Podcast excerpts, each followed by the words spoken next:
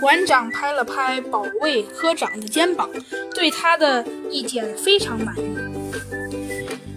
埃及法老陪葬品陆续由海口抵达博物馆，大小共计六十四件，全部登记在册，被编号后放进了特制的密封玻璃罩中。展览在热闹的仪式中拉开了序幕。首展那天，各界名流、政府官员、专家教授、媒体记者。普通观众济济一堂，纷纷流连于这些几千年前的宝藏。面对雕刻着象形文字的陶器，闪耀着光芒的黄金假面具，流光溢彩的法老王冠，观众们如痴如醉。照相机、摄像机一刻之间不停地工作着，一连几天。展馆天天火爆，观者如潮。可是那封奇怪的来信所预言的事情，似乎并没有要发生的迹象。就连馆长也差不多忘了这回事了。可是不幸的是，盗窃还是发生了。馆展的最后一天夜里，这批宝藏中最珍贵的十件器物不翼而飞。令人费解的是，监视录像没有拍下任何盗窃的身影。玻璃罩被砸碎，却没有触发声音感应工作。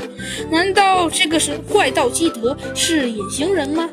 次日清晨，猴子警长和小鸡墩墩被森林都市博物馆邀请来到现场，先是了解了一下被盗器物的特征和基本情况，得知其中最小的一件是华坚黄金假面具，最大的一件是法老的手杖。然后查看了馆长拿来的那封署名怪盗基德的信，看来怪盗基德早有准备啊！猴子警长笑道，问道：“嗯，咱们这次出展埃及法老藏品的消息最早是什么时候公布的？”“呃，呃，猴子警长，呃，是四月十日那天上午我们才公布的消息。可是那天下午就收到了怪盗基德的信了。”馆长回答。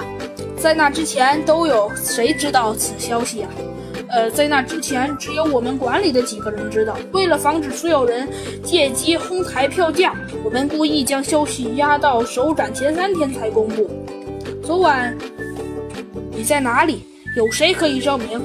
呃，我和朋友去吃饭了，十点才结束，然后去电影院看了场电影，回到家已经十二点多了，刚睡了一会儿就被叫醒，说博物馆失窃了。那好，请你把馆里的其他人都叫来，我需要进一步的询问。